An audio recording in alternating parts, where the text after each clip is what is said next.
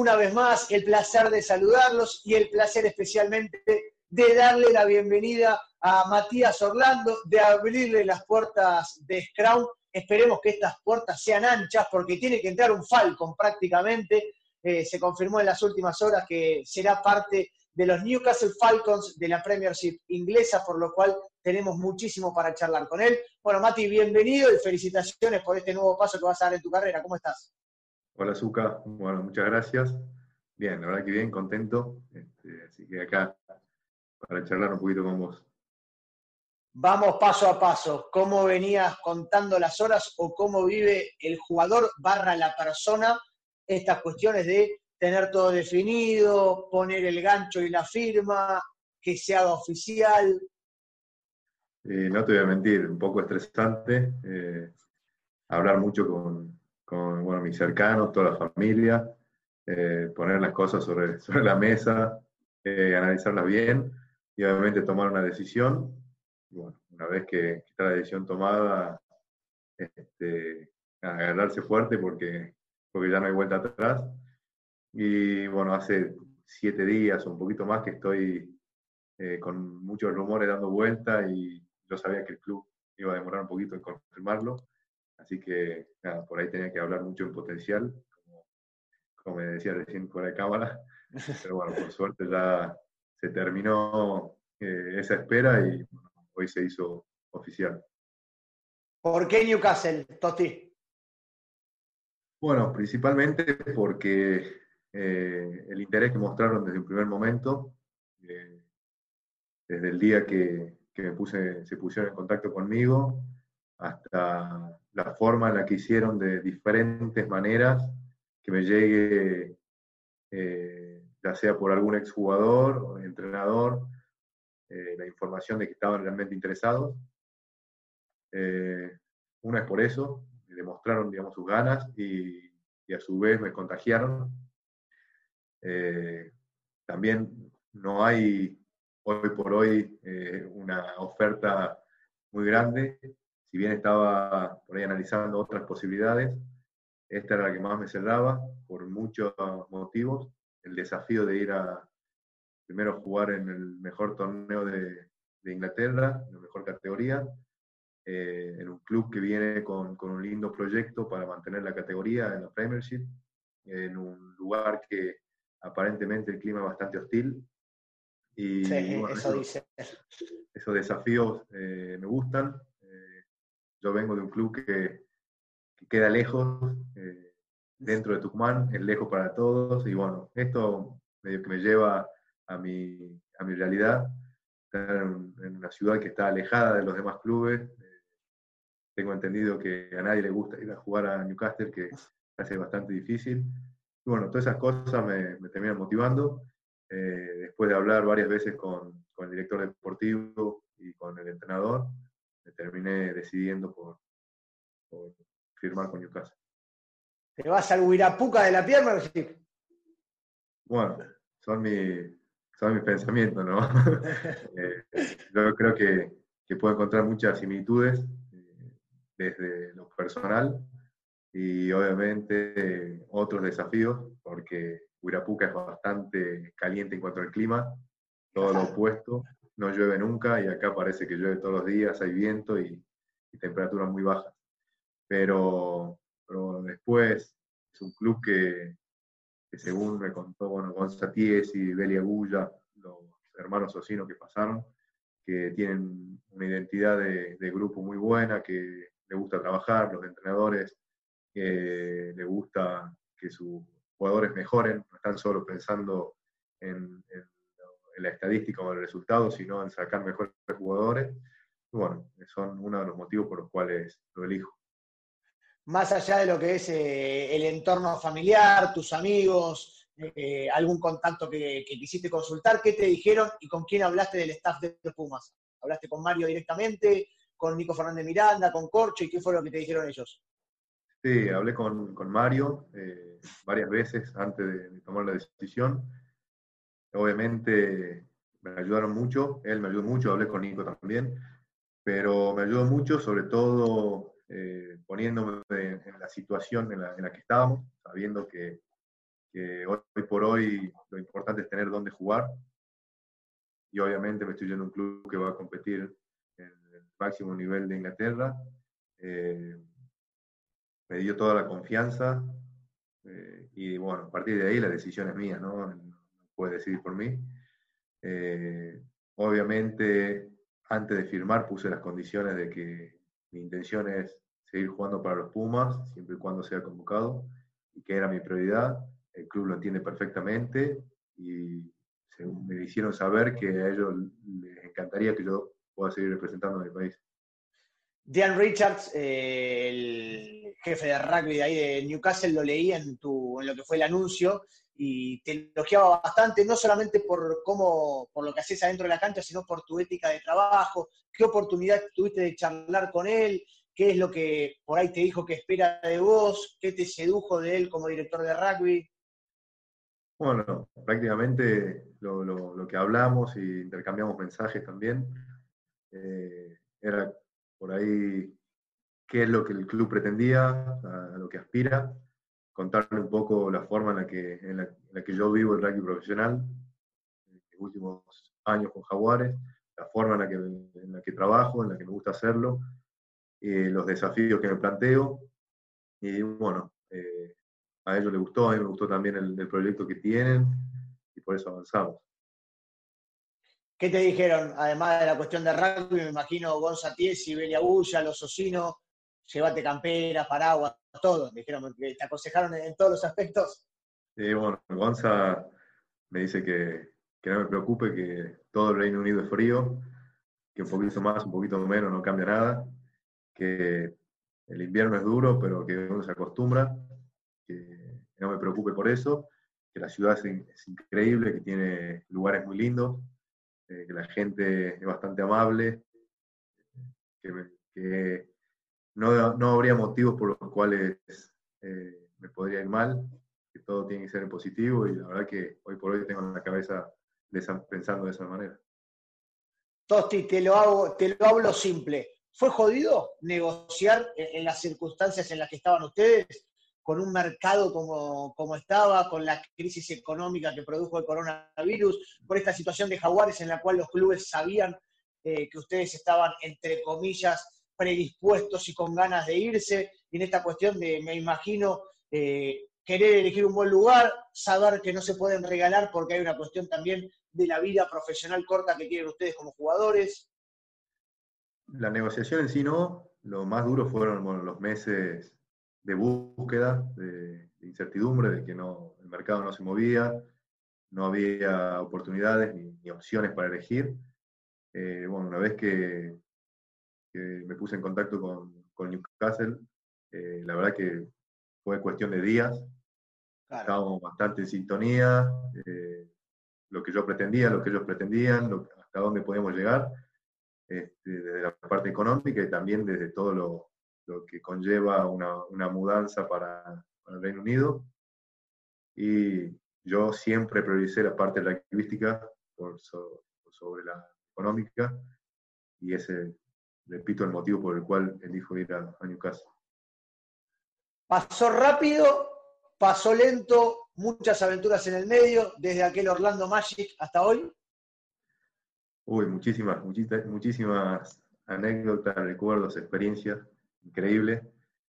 Eh, la verdad que me pongo a pensar y, y sí, pasó rapidísimo.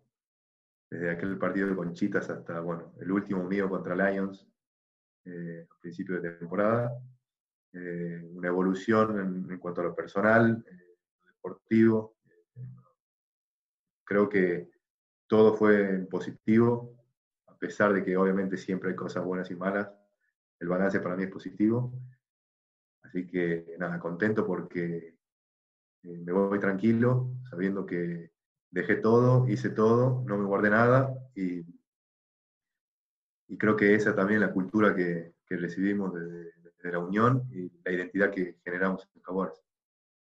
Jero de la Fuente, seguramente lo nombremos un par de veces en esta entrevista porque hablé hace poco con él, eh, contaba que en el vestuario post partido con Chitas, vos charlando con él, con Tute, habían ganado, venían de ese cuarto puesto en el Mundial y fue como una sensación de decir, hey, estamos bien, este torneo va a venir, olvidate, estamos cómodos.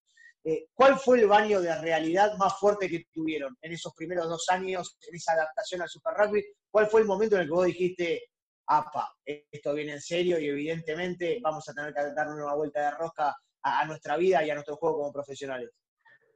Eh, yo creo que en la tercera fecha, ganamos, la primera fecha ganamos a Chita ajustadísimo, pero habíamos tenido unas amarillas y unas rojas, como que nos daba ese, ese, ese lugarcito a pensar que podíamos, ese plus de que, que podíamos estar mejor. Partido siguiente perdemos por, por poco contra Sharp. Después llegamos para jugar de local contra Stormers y fue durísimo, fue bastante complicado. Y ahí dijimos, bueno, los viajes, venimos de, dos semanas en Sudáfrica, los vuelos, casi 26 horas para volver, poco tiempo de entrenamiento y nos empezó a marcar el ritmo de lo que, lo que iba a ser el torneo. Y nada, está a la vista que nos, nos llevó por lo menos dos años y, y moneda entrar en sintonía. En todos estos años de, de, Super Rugby, ¿cuál fue el rival más complicado que tuviste enfrente? Hoy si tenés que hacer una memoria y decir, mira, este centro, el más potente, el que te, te dio una buena bienvenida a, a, lo que es el Super Rugby, un buen golpe, un buen tackle. Eh, como equipo, creo que Crusaders siempre, desde, bueno, el primer año no nos tocó jugar, pero cada vez que nos tocaba jugar con ellos era muy difícil seguirle el ritmo, Solo creo que en la final del año pasado fue el partido más parejo y que sin embargo perdimos por casi 15 puntos de diferencia o más. Pero, pero es un equipo que siempre fue difícil y que particularmente tiene centros que son buenísimos. Croti en su momento, este Woodhugh ahora que la está rompiendo. Pero bueno, la UMAPE es uno de los centros para mí más difícil de, de taclear, ponerse al frente, la verdad que, que es duro. Y me tocó en 2016 meterme abajo de las ruedas de, de Julian Sabea, que ¡Oh! me pareció que es uno de los jugadores más duros que me tocó, tocó enfrentar. Te digo que a Sabea lo nombran un montón, obviamente, a nivel internacional. Eh, ¿qué, ¿qué, tuviste? ¿Un, ¿Él chocándote a vos así de frente? eh, quedamos mano a mano contra el Touch y yo estaba de win y juegan para, desde el scrum juegan para el lado ciego, nada, mano a mano. Y yo ayudándome con, con, el touch para, para que no pise para adentro y de cabeza a los tobillos. Creo que se rebaló, por suerte, pero no pasó, pero el golpe fue bastante duro. Con el correr de esos años de, de Super Rugby, ¿sentiste que se fueron acercando y que por ahí esa diferencia física que sentían en el, eh, en el 2016 no era tal, porque hasta además lo veíamos nosotros para ahí en el juego desde afuera, en cuanto a ver un equipo de jaguares que por momentos sometía a otros. Sí, físicamente mejoramos mucho, no solo en el contacto, sino en, en la resistencia durante los 80 minutos. Claro. Eh, tanto en 2018 como 2019 se empezó a notar que los últimos 15, 20 minutos el equipo seguía firme o quizás mejor que, que los rivales. Nos hicimos fuerte ahí, sabíamos que, que podíamos hacer una diferencia o tener un plus de la parte física y obviamente sin dejar de lado todas las mejoras que hubo en el juego, las estrategias eh, de los últimos dos años, Gonza con, con toda su metodología, este, su estudio de juego nos, nos llevó también a, mejorar mucho y creo que, que por eso los resultados también fueron creciendo año a año. Hablábamos el otro día de la, de la comparación y de, de, cómo ustedes sintieron a Jaguares como un club verdaderamente. Yo le decía a Jero, mira, en un club, en un partido pasan cosas. Jamás me imaginé que en una cancha de Vélez, o no me acuerdo dónde fue bien, pero yo estaba cerca, se me pasó un grito de abondancieri, saque pato. ¿Me contó cómo fue esa historia bien de tu lado? Eh, sí, sí, me acuerdo. Estábamos jugando de local, defendiendo cerca de las 22 nuestras creo que era contra Chitas. Chitas. Creo.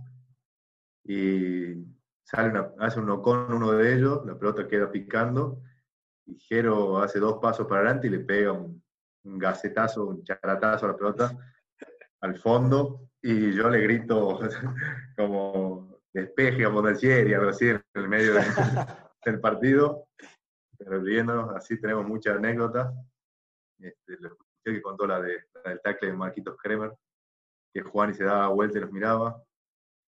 Después tenemos otra de que yo le estábamos defendiendo contra Brambis y en el ingol y yo le gritaba, eh, Kerevi es mío, Kerevi es mío. Y, y, él me miraba, no me decía nada, yo decía, Kerevi es mío, Kerevi es mío. Y no sé, la jugada se para, el árbitro cobra un con o penal, no sé, se da vuelta y me dice, aprendete los nombres, hermano, es Curidrani. Estaba jugando contra Brambis. claro. Bueno, digo, son lo mismo, son parecidos. muy bueno, muy bueno. Y eh, en cuanto a, tu, a, lo que es la edad, lo que sos vos ahora, eh, y recién lo nombraban y también lo hacía Gero la vez pasada, eh, fue un mimo, un regalo que les dio el, rugby poder tener esta oportunidad, por ejemplo, jugar un Super Rugby y hoy estar contando una anécdota en cancha, ni que hablar con la camiseta de los Pumas también, pero con Juan Martín Hernández, por ejemplo. Sí, bueno, Juan Martín y Legui son dos de los jugadores por ahí más referentes que, con los que me ha tocado compartir, con los que tener la posibilidad también de tener una muy buena relación, ser mi amigo. Eh, entonces por ahí pierde un poquito la dimensión de lo que, lo que era al principio, lo que es ahora, porque hoy tenemos una amistad tremenda, pero al, principio era una locura, o sea, sentarte a comer y tenerlo al frente, eh, que te hagan un chiste y por ahí no sabes si te tenías que reír o no, porque uno ponía esa distancia porque lo ve como superhéroe, pero obviamente hoy me puedo pensar de mi primero, primera gira con Pampas, este, de ir a la cancha a ver Stormer Sharks y ni siquiera imaginarme que unos años después, cuatro años después, podría estar jugando ese mismo torneo y a la par de estos dos monstruos que acabo de nombrar. A ver, de tus compañeros, y de esta no te me vas a escapar, así que vas a tener que pensar un poco. Vamos con los forwards primeros. Eh, ¿Cuál fue de, los forwards el que más viste evolucionar en estos años? No hace falta que haya arrancado al principio con, Jaguares, pero en, este, en todo el camino de, Jaguares, ¿qué forward te, llamó la atención por cómo creció, te puso contento, orgulloso? Eh, bueno, Marquitos Kremer, cuando llegó en 2016. Eh, era un jugador totalmente diferente de lo que es ahora. Creo que tuvo una evolución, una evolución muy grande, muy rápida también. Se adaptó, creo que muy rápido, más rápido que cualquier otro. Pero la mejora que tuvo es increíble. Yo creo que, que él, para mí, Marcos Crema. Y en cuanto, y en cuanto a eso, no hay que, no nos tiene que temblar el pulso a veces nos pasamos de humildad en cierto punto cuando analizamos, y hoy vos lo escuchás, lo ves a un Guido Petti, a un Marcos Kremer, eh, en que no hay, no hay duda que están entre los mejores del mundo en su puesto. No, no hay duda. Bueno, Guido, yo lo conocí a Guido en 2013 en una gira en Canadá, eh, de haber tenido 19, 20 años él, y ya jugaba lo que juega hoy. Claro.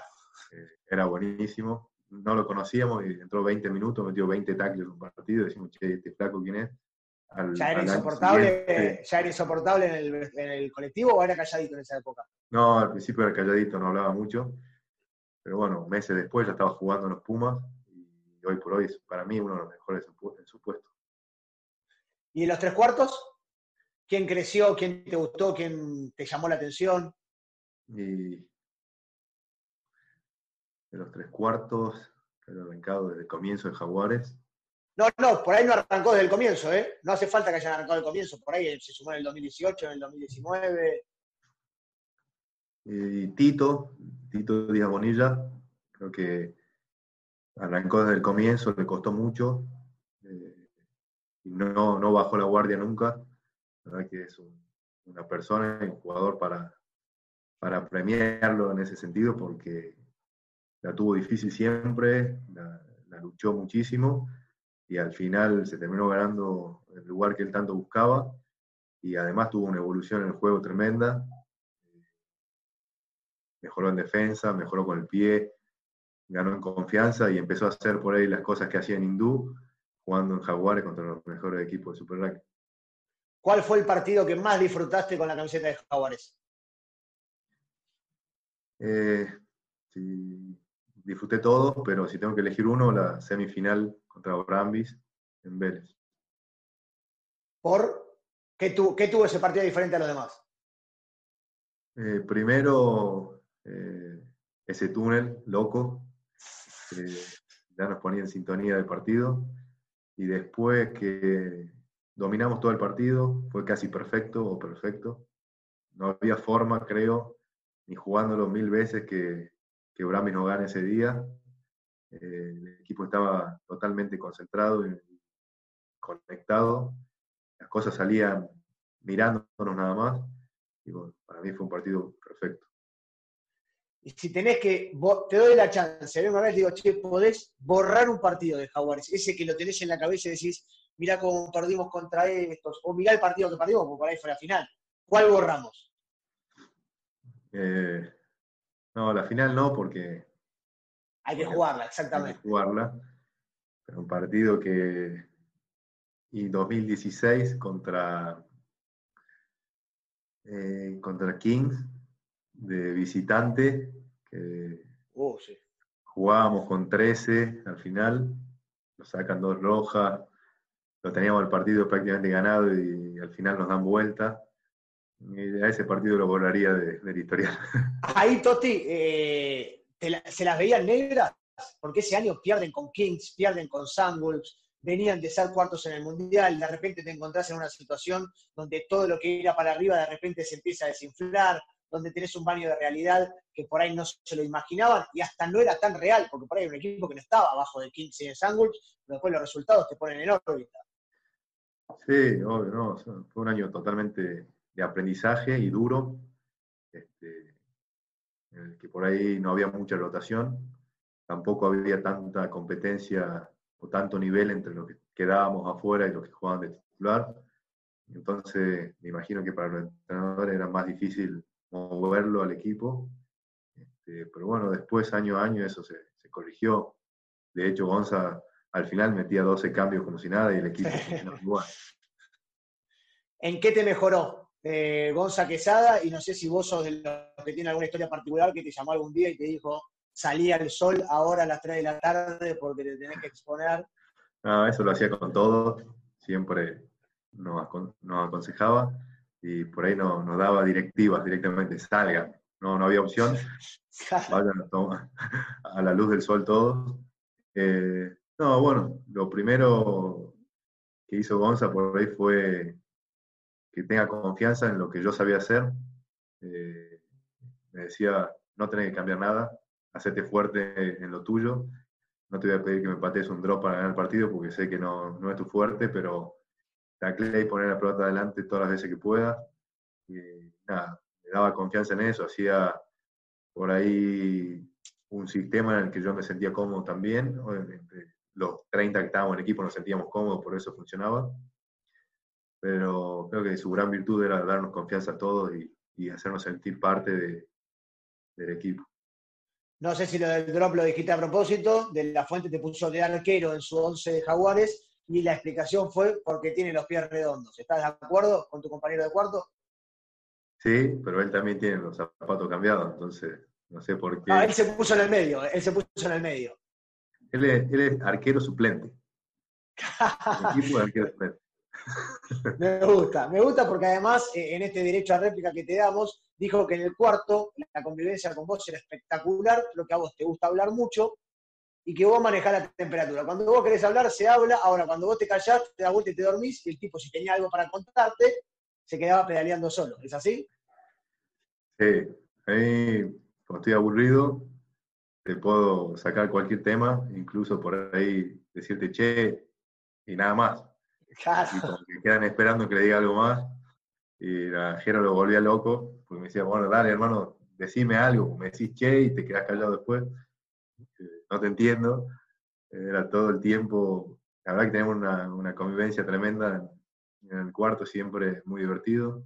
No me acuerdo nunca haber discutido por algo. Eh, bastante ordenados los dos.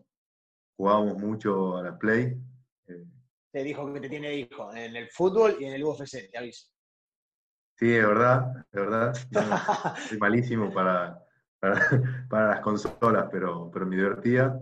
Este, nos daba, no nos podíamos ir a dormir a veces de la adrenalina que nos daba el UFC.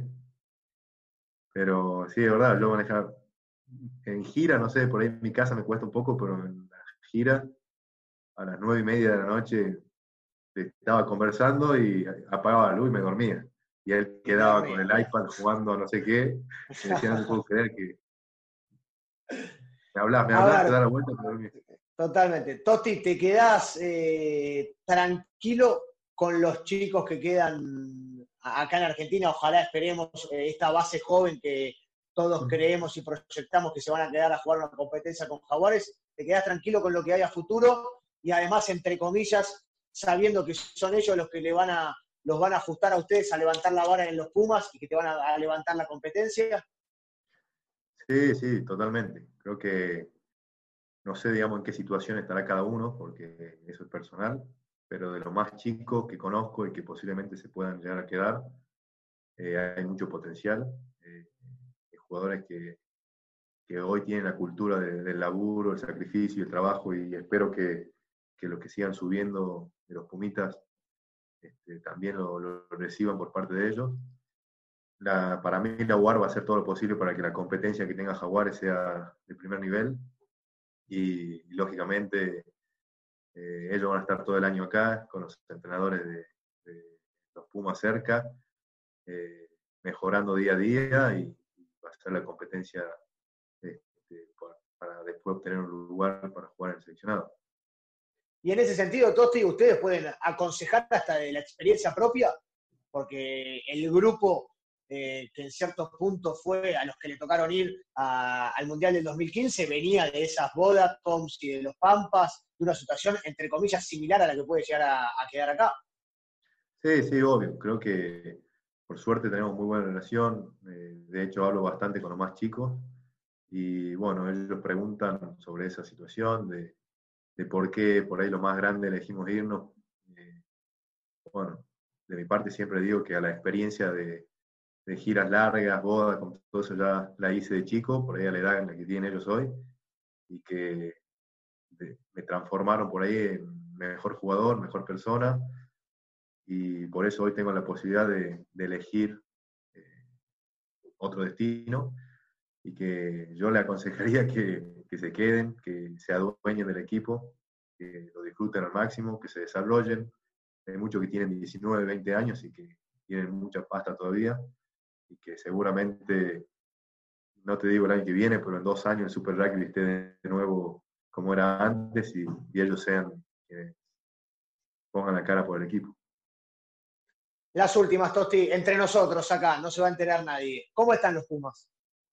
¿En qué andan? en qué andamos. Y bueno, en reuniones por Zoom, eh, con, planteándonos objetivos, pensando en lo que viene, que es el Rugby Championship. debería confirmarse la fecha. Sé que puede ser con base en, Australia o Nueva Zelanda. Sí, hoy, hoy ya salió el CEO de Sansar a decir que todo indica que Nueva Zelanda. Si Nueva Zelanda es lo que va a ser allá. Bueno, obviamente toda la energía puesta en en los Pumas, eh, prepararnos hoy individualmente de la mejor manera y que se confirme la posibilidad de alguna burbuja sanitaria para que podamos empezar a entrenar en equipo, para no quedar tan atrás con respecto a Australia y Nueva Zelanda, que ya están jugando creo que dos o tres fechas del torneo. ¿Te preocupa en algo eso? Sentir o saber, porque es una realidad, no es una excusa, que van a llegar con cierta desventaja. No, no, no me preocupa. Sé que, por ahí puede ser una desventaja falta de ritmo, pero si todo sale como se lo está planeando, podremos llegar a tener hasta partidos amistosos antes de, la competencia. Eh, y después, no sé si alguna vez volveremos a tener un descanso para resetear el cuerpo como, como ahora. Así que ganas de jugar no van a faltar. Este, hoy por hoy los que tenían alguna molestia, algún dolor, una lesión, una cirugía, lo que sea, ya están recuperados y al 100%. Así que siendo conscientes de que, de que llegamos físicamente al 100%, cada uno preparándose hoy individualmente, pero a la espera de juntarnos. Claro, vos esos dos, esos sombritos los limpiamos completamente ya, ¿no? Ya están, están nuevos. Sí, Carter hace, hace no mucho dijo que esta, esta cuestión de, la pandemia y del parate, desde su lugar creía que los jugadores ahora podían hasta llegar a animarse a jugar después de los 40 años porque el cuerpo, como dijiste vos, se reseteaba de una manera eh, que jamás habían, habían vivido. Para los Pumas, ¿ya comenzó? Y para Matías Orlando, el camino a Francia 2023. Sí, sí, totalmente. Creo que si bien falta mucho, el objetivo de Francia 2023 eh, el primer paso está acá cerca, que es el Rugby Championship. Y bueno, con la energía puesta en eso, pero totalmente, como decís, pensando en lo que será dentro de tres años y medio. Tosti, como siempre, muchísimas gracias. Eh, te vamos a ver seguramente en el camino, pero el mayor de los éxitos ahí en, en Newcastle y a plantar de tu parte el Falcon ahí en la mitad de la cancha, en el centro de la cancha. Bueno, esperemos que, que así sea. Voy a hacer todo lo posible te agradezco. Te mando un abrazo grande. Matías Orlando, que charlaba con nosotros acá en Scrum, como siempre, un verdadero lujo. Nos mantenemos en contacto en cualquier momento. Hasta luego.